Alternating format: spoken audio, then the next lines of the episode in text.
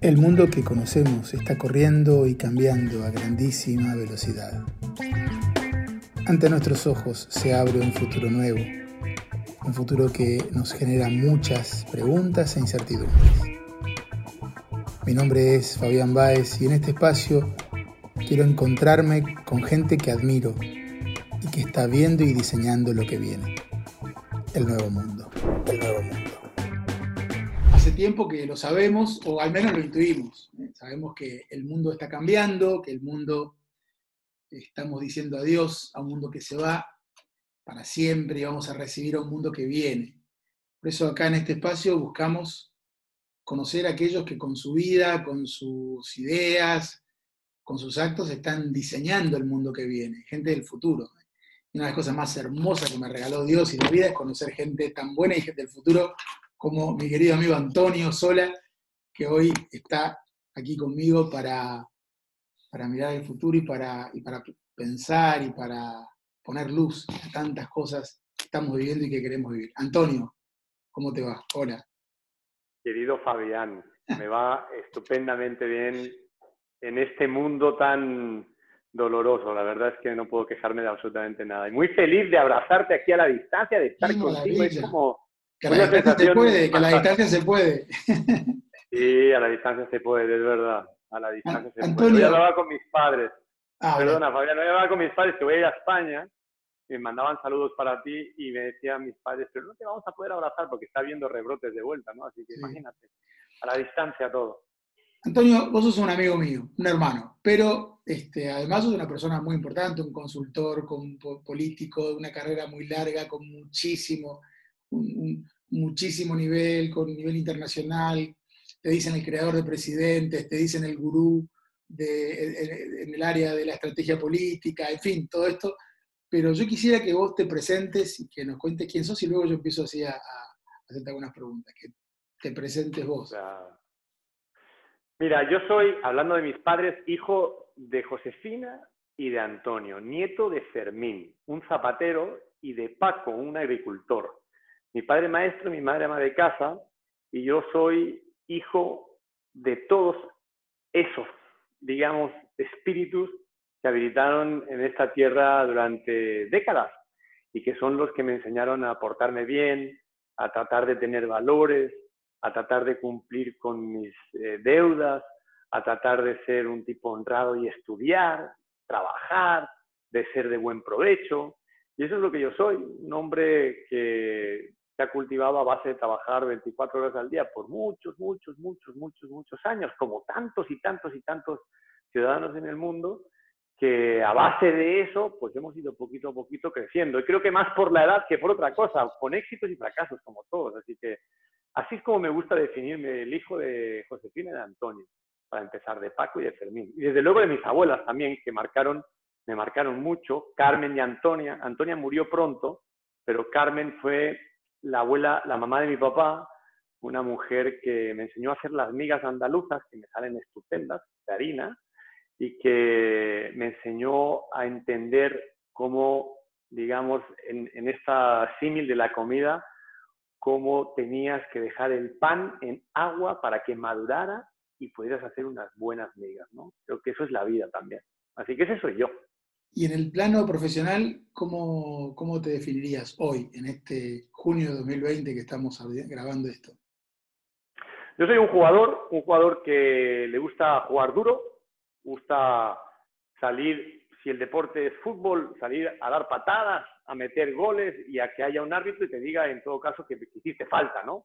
Es decir, cuando tú vas a la cancha y vas a jugar fútbol, no estás saliendo a hacer eh, ballet clásico, entonces yo creo que eso es lo que yo soy fundamentalmente, un jugador en el mundo de la estrategia política, de la estrategia electoral. Me encanta ganar, me encanta ir a por todas, me encanta entender qué es lo que podemos hacer para construir un mundo mejor, qué es lo que a mí me mueve, es la química que me mueve todos los días a través de la política y eso me lleva a tratar de estar con gente que creo que pueden aportar un granito de arena a construir un mundo mejor a través de la política, que ese es el combustible que yo tomo y eso es mi causa de vida y es a lo que yo me dedico desde que te conozco, Antonio, y sé que de, todo, de muchísimos años, prácticamente vivís arriba de un avión.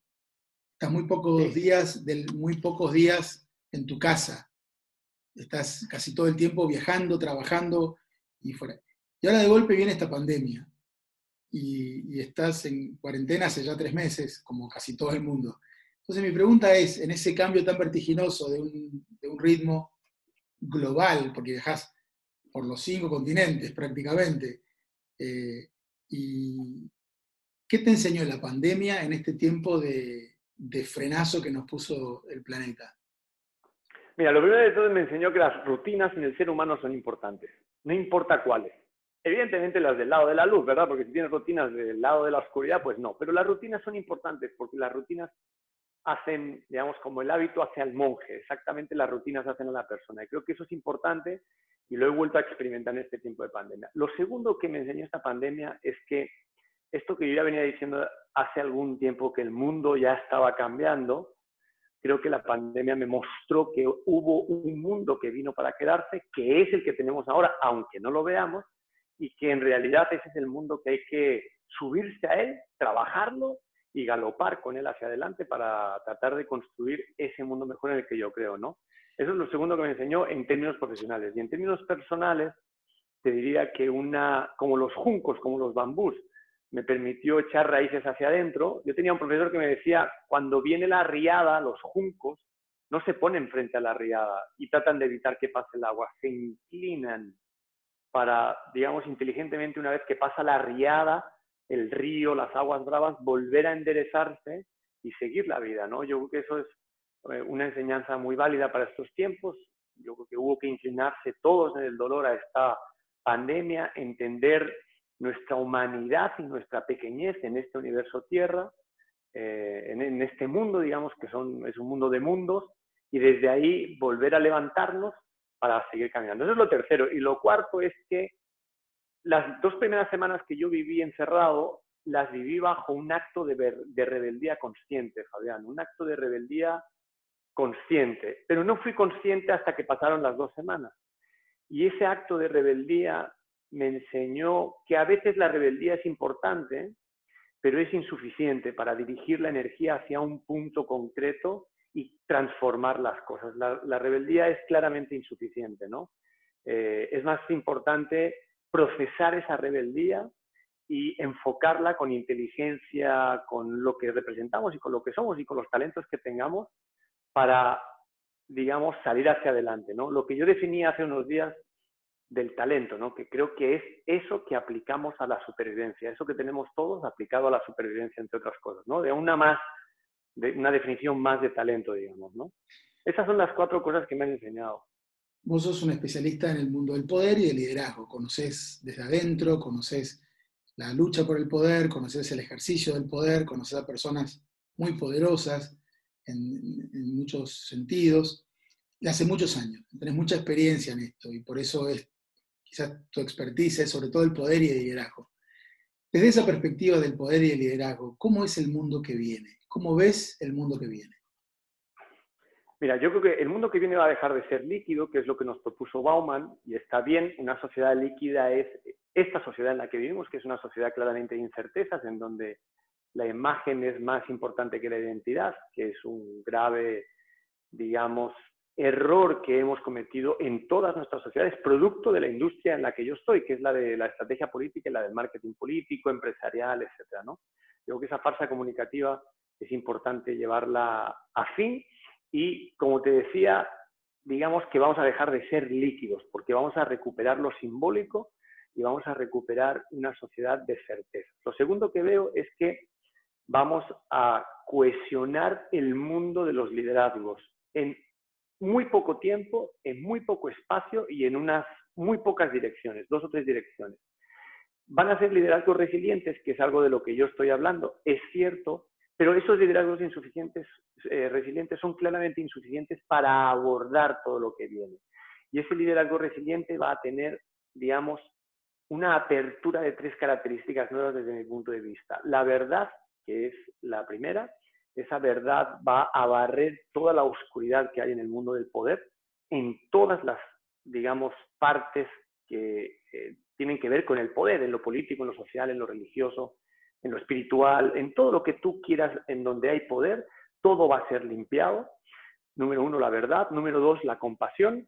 Definitivamente va a ser un ejercicio de compasión muy interesante y no es un concepto religioso, el aplicado eh, desde mi perspectiva, digamos, compasión es mucho más que eso, más allá de ponerte en el lugar del otro, tiene que ver por enfrentar los problemas desde otra dimensión totalmente distinta. Y la tercera, me parece a mí, tiene que ver en, en este mundo del liderazgo y del poder, tiene que ver con la tecnología definitivamente evidentemente la tecnología va a venir a volver a cambiar nuestras vidas y va a permitir esa tecnología que la verdad y la compasión sean aplicadas directamente a las personas.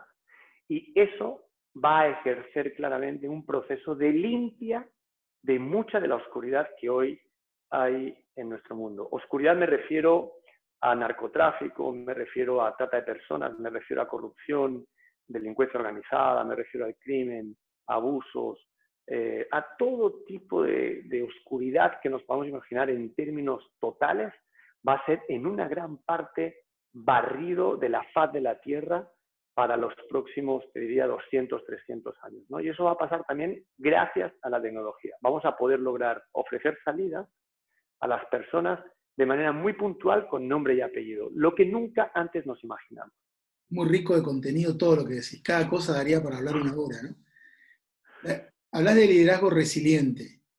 ¿Es posible un liderazgo resiliente con los mismos líderes o un liderazgo resiliente definitivamente exige un cambio de líderes, nuevos líderes? No, requiere nuevos líderes. ¿Sabes qué pasa, Fabián? Que el 80% de los liderazgos que tenemos hoy son del viejo mundo. 80-90%. Y ese nuevo mundo, ese viejo mundo va a desaparecer. Ya llegó un mundo para quedarse. Lo que pasa es que no lo vemos. Muchos me preguntan, pero bueno, esto de aquí a mañana no va a pasar. Evidentemente, cuando los cambios tan trascendentales en nuestra humanidad han sido de hoy para mañana. Aunque entró una pandemia y de golpe nos quedamos todos en nuestras casas y empezó, cambió el modo de trabajar en el mundo de un día para otro. Exacto, eso sí es verdad. Pero fíjate, los cambios que la pandemia va a provocar van a ser visibles en las personas fundamentalmente dentro de dos décadas. Esto es un proceso de dos décadas. Aunque la tecnología viene muy rápido, la compasión se va a aplicar de manera rápida y la verdad va a ir aflorando, vamos a tardar en quitar las costras que están pegadas a nuestra, a nuestra sociedad de alguna manera, ¿no? Que es una sociedad claramente enferma. Y eso no es de hoy para mañana lo vamos a tener que luchar mucho. Y además, el mal, en esos términos si quieres, es supremamente inteligente y capaz y tiene muchos más medios que el bien. Entonces, la pelea no es jaja, jiji, mira quién tengo aquí detrás. A Quijote y a Sancho Panza, hermano, son eh, molinos de viento lo que tenemos ahí que vamos a tener que pelear muy, muy, muy duro. Y a veces un dragón de viento, ¿no? Claro, es una batalla de molinos de viento para los próximos 20 años, imagínate, ¿no? Eh, va a ser tremendo. Entonces, los líderes que hoy tenemos van a ser barridos de la faz de la Tierra en los próximos cinco o seis años. Vamos a ir viendo cómo se van a ir extinguiendo todos. Y ya están emergiendo los nuevos. En este momento ya están llegando algunos nuevos. Sí, nueva forma de liderazgo, ¿no? Sí, sobre todo encabezado por mujeres. Creo que, la mujer va a tener un papel relevante. El fenómeno de Greta, por ejemplo, de alguna manera, ¿no? Es un modo nuevo de liderazgo. Eh, ¿De qué, perdón, no te escuché? Greta, ¿no? La niña esta que...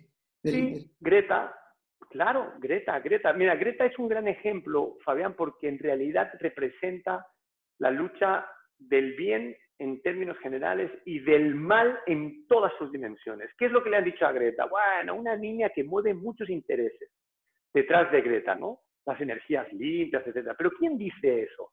Bueno, los que se han dedicado a los combustibles fósiles por décadas como el petróleo, que son los que tienen extinguido a muchos de nuestros países y a muchas de nuestras sociedades. Mira, las dos personas que yo tengo aquí en el cuadro de aquí atrás, que lo tengo aquí en el despacho de mi hogar, Fabián, son dos esclavas mauritanas, sometidas todavía hoy, esclavas que acaban de ser liberadas hace muy poco tiempo, sometidas a la diplomacia comercial de España y, y Francia que se llevan el gas y el pescado. Pero España y Francia en Europa hablan de derechos humanos. Entonces, ¿cuándo vamos a acabar con eso? Entonces, Greta es el claro ejemplo de una pelea descomunal que se viene y que tenemos que dar entre todos los que estamos del lado de Greta, ¿no? del mundo sostenible, del planeta limpio, de una tierra totalmente distinta, con una humanidad distinta, contra esos intereses que ya Greta está viviendo. Claro que sí, Greta es del futuro, hecho presente, y los que pelean contra ella son del pasado en este presente. Y en los términos de la política tradicional que conocimos y, y los cambios que vienen para quedarse para siempre, ¿cuáles son los caminos de los cambios, los caminos nuevos que percibís respecto de, por ejemplo, de, de la política tradicional? Bueno, yo creo que esa política hay que enterrarla, de hecho la estamos haciendo. Yo ya hice un ejercicio de entierro con nuestros muertos en esta pandemia porque ya no da más.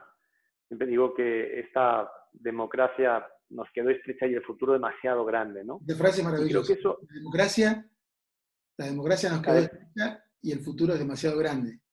Así es, así es. Eso es lo que yo creo. Entonces, frente a esos retos, mirando hacia nuestros hijos y nietos y los que vienen por detrás de nosotros, tenemos un trabajo que hacer para al menos salvar la cara, Fabián, porque no puede ser que nos vayamos de este mundo con estas desgracias que estamos dejando en, esta, en este planeta, digamos, o en este universo.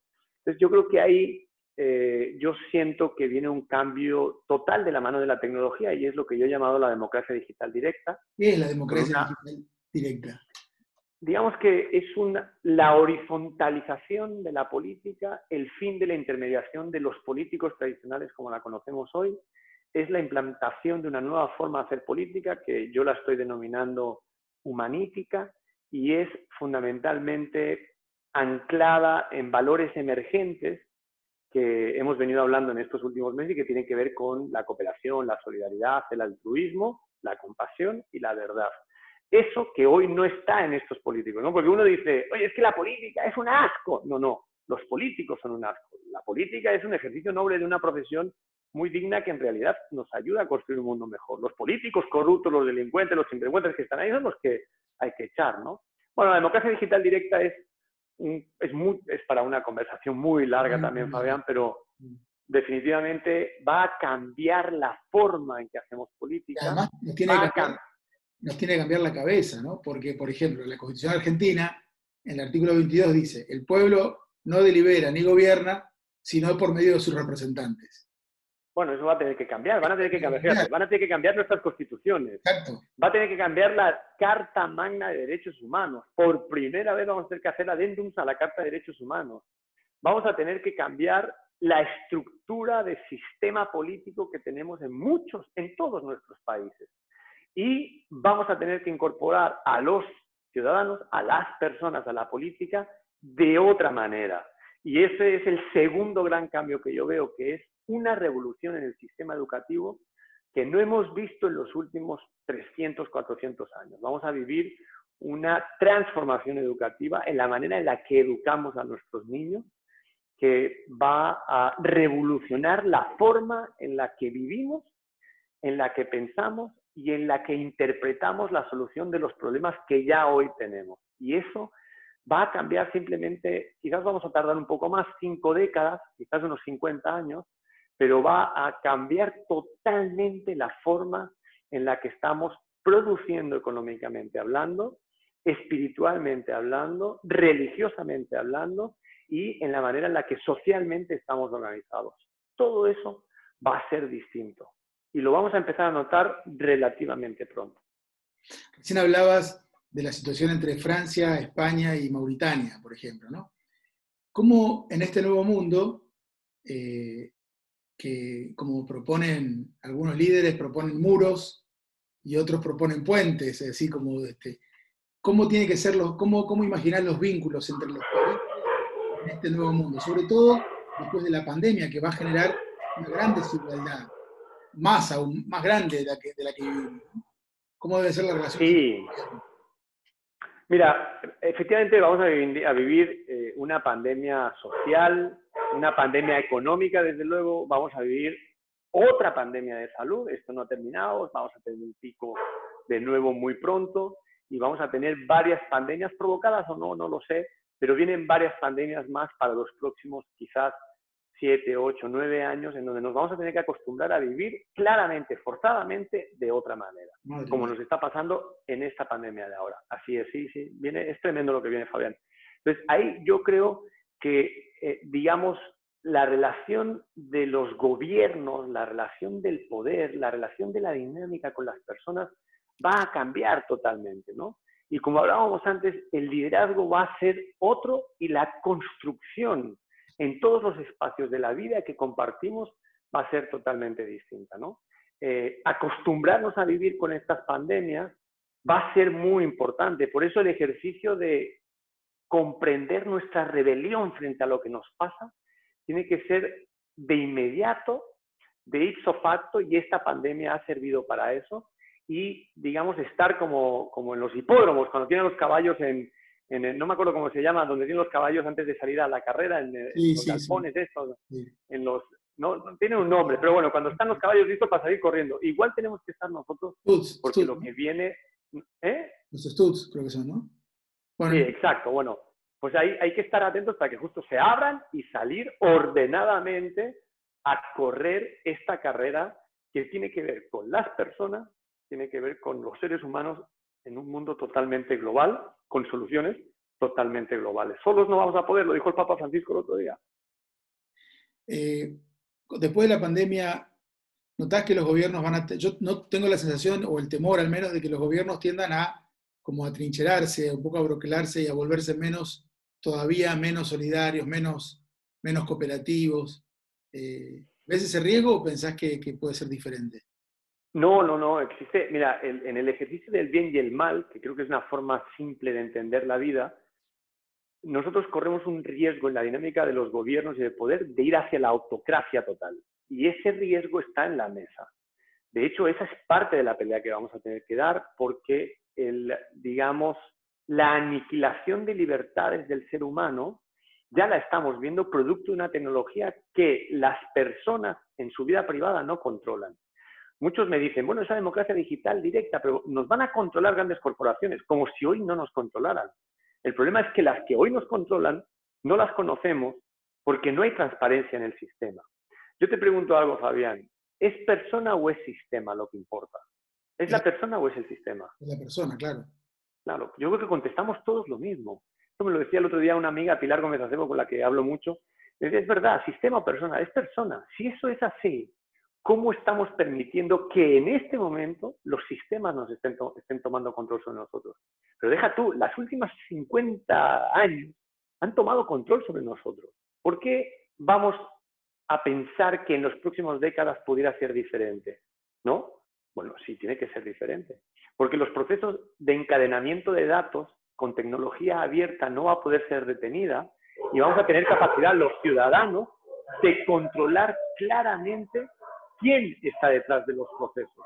Y eso, esa transparencia nos va a permitir tener, como te decía, una libertad mucho mayor, no al revés, que nos va a cortar mucho más la libertad y la posibilidad de tener una vida, como comentábamos antes, mucho más abierta, ¿no?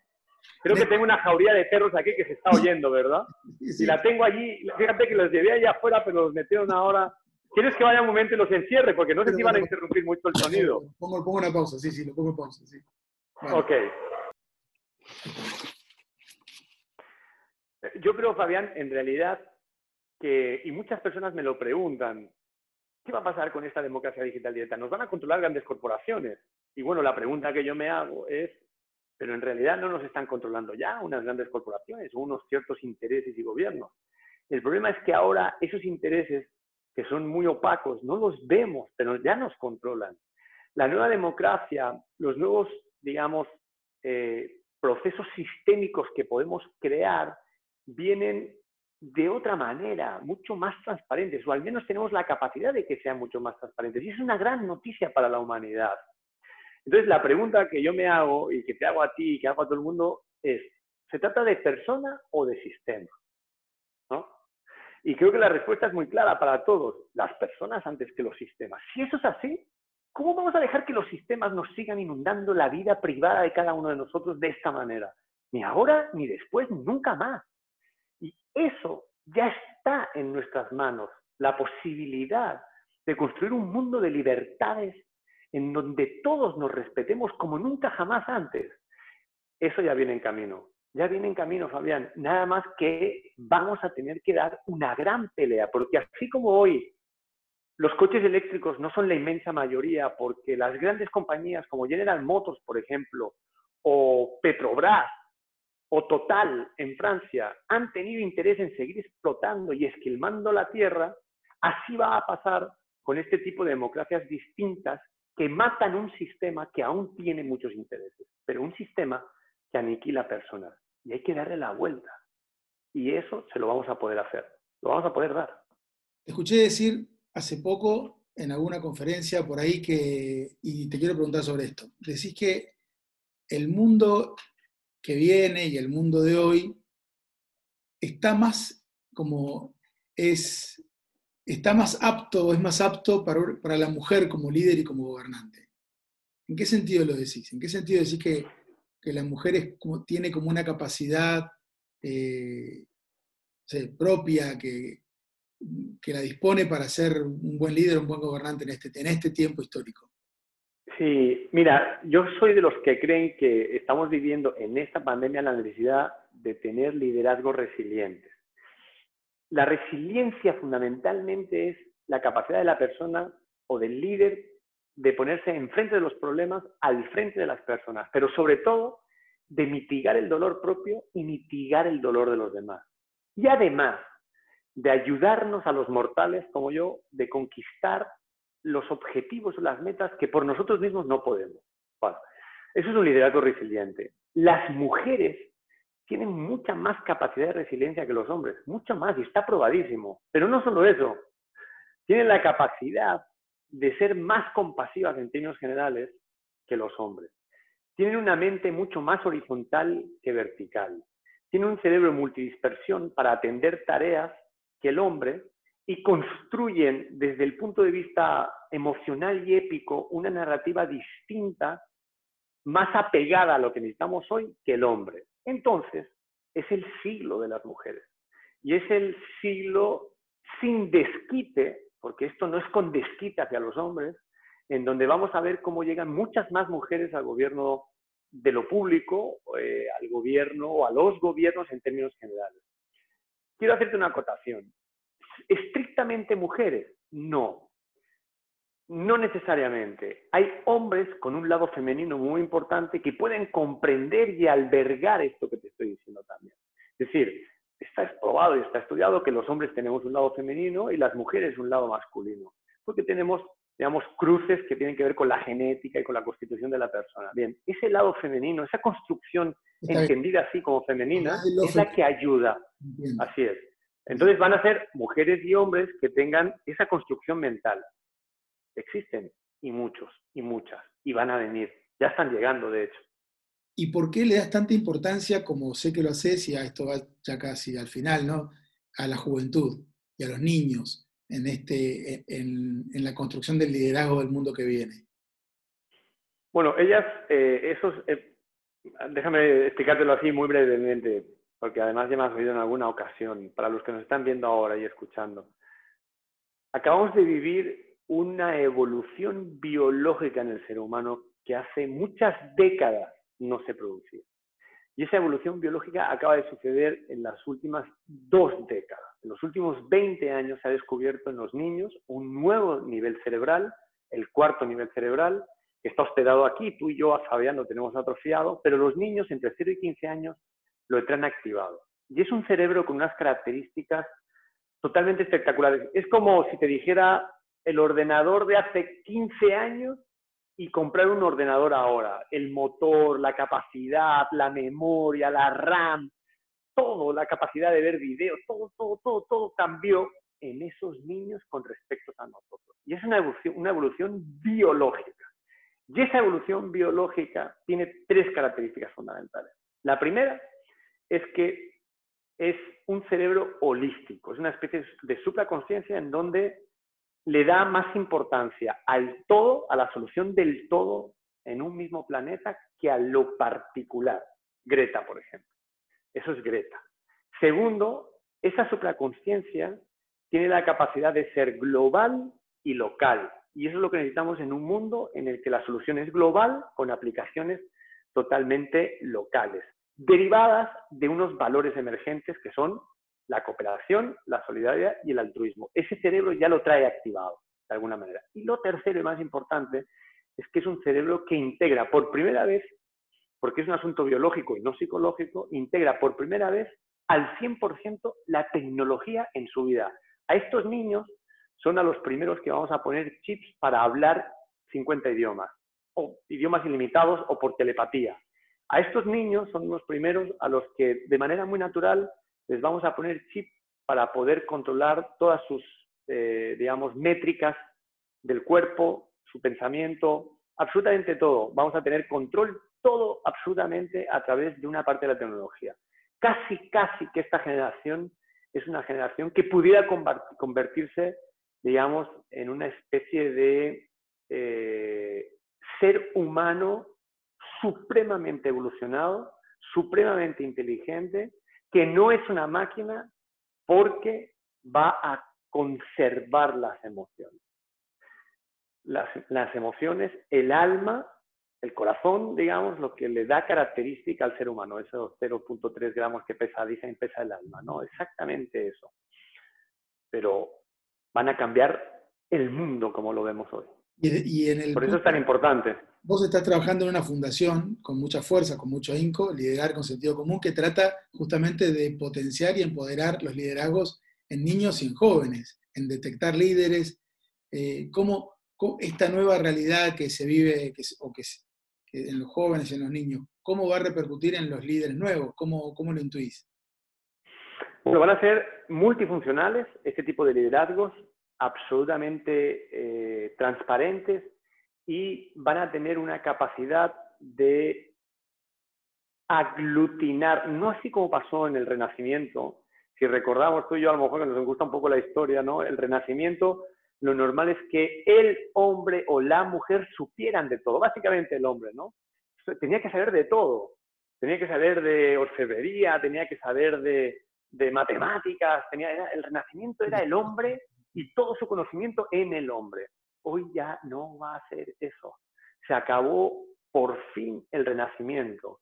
Los líderes van a tener, estos nuevos líderes con sentido común, van a tener la capacidad de conquistar a los mejores en cada una de sus áreas. Y aquí es donde se abre un mundo nuevo. Vamos a tener, por ejemplo, ministerios que tienen que ver con la microdata, por ejemplo. Vamos a tener ministerios de la política que van a, deja tú la felicidad, todas estas cosas que están inventando ahora.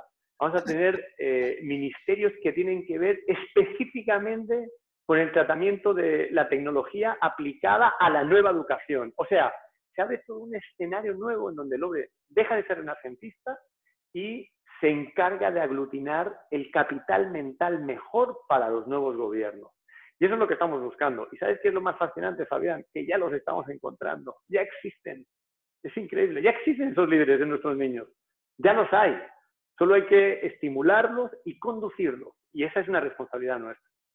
Con todo esto, y acá termino con esta pregunta, con todo esto que, contás, que genera mucha expectativa y esperanza, también a nosotros nos genera un poco de vértigo ante lo, desconocido.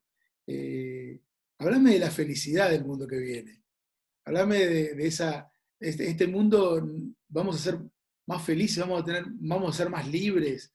Eh, ¿Por qué vale la pena luchar por este nuevo mundo que, vos avisorás con tanta claridad? Eh, ¿Y qué es lo que nos va a, aportar, si bien o a nosotros o a las generaciones futuras? Mira, yo me imagino un mundo, no sé si lo voy a ver, pero creo que el mundo que viene, este sí es el que viene porque todavía no está aquí, es un mundo que hoy pudiera parecer de fantasía, en donde la tecnología prácticamente ha llevado al ser humano a una vida, entre comillas, contemplativa, es decir, a una vida en donde lo importante es mirarte hacia adentro, entender cuáles son tus vocaciones, tus vocaciones más profundas y poderte dedicar a ellas. Y eso significa felicidad en estado pleno. Eso significa mirar a Dios desde adentro. Eso significa conectarte al universo en toda la dimensión energética que representa el ser humano. La dedicación a eso, al arte, a la cultura, a la educación, a la ingeniería, desde otra perspectiva y desde otra capacidad, va a ser posible. Por eso, vamos a tener un recorrido para los próximos 100 años en donde con las primeras generaciones capaces de erradicar la pobreza, vamos a empezar a destinar, si me permites la expresión, ejércitos de seres humanos que van a empezar a trabajarse a sí mismos.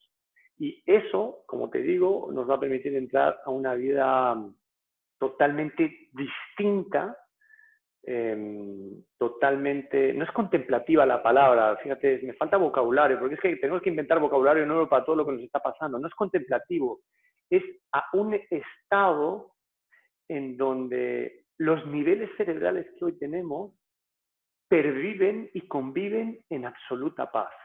Y eso te produce un estado de conexión universal que te da felicidad. Eso no pasa hoy en términos generales, pero eso va a pasar. Y va a pasar, pues no sé si lo voy a ver en vida, pero va a pasar en las próximas décadas. Y tenemos que trabajar para eso, porque en donde están las primeras generaciones, que tenemos una misión que cumplir ahí, es con nuestros niños. Para enseñarles, con esto termino Fabián, para enseñarles que la angustia tecnológica a la que los estamos sometiendo no es la importante. Tu generación y la mía tuvimos miedo, por eso hoy está tan atenazado el mundo. Pero esa generación de miedo se está sustituyendo por una generación de estrés tecnológico, porque los estamos sometiendo a eso precisamente. Hay que cortar eso para hacerles entender que es en ese nuevo espacio de tecnología que viene para ayudar al ser humano, es donde podemos encontrar sin ese estrés de angustia que diría Saramago, encontrar el proceso de la felicidad. Por eso es tan importante empezar ya a trabajar en eso.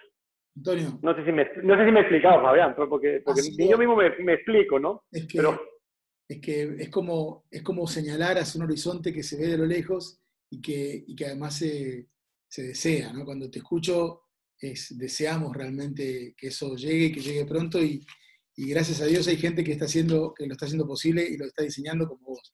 Así que nada, gracias Antonio por este rato y, bueno, ahora sí que tenemos cada vez más ganas de que llegue ese nuevo mundo ¿no? y, que, que, invada con la luz al mundo del liderazgo, al mundo de la política, a los gobiernos y, a ese, y, que cada vez seamos más plenos y felices.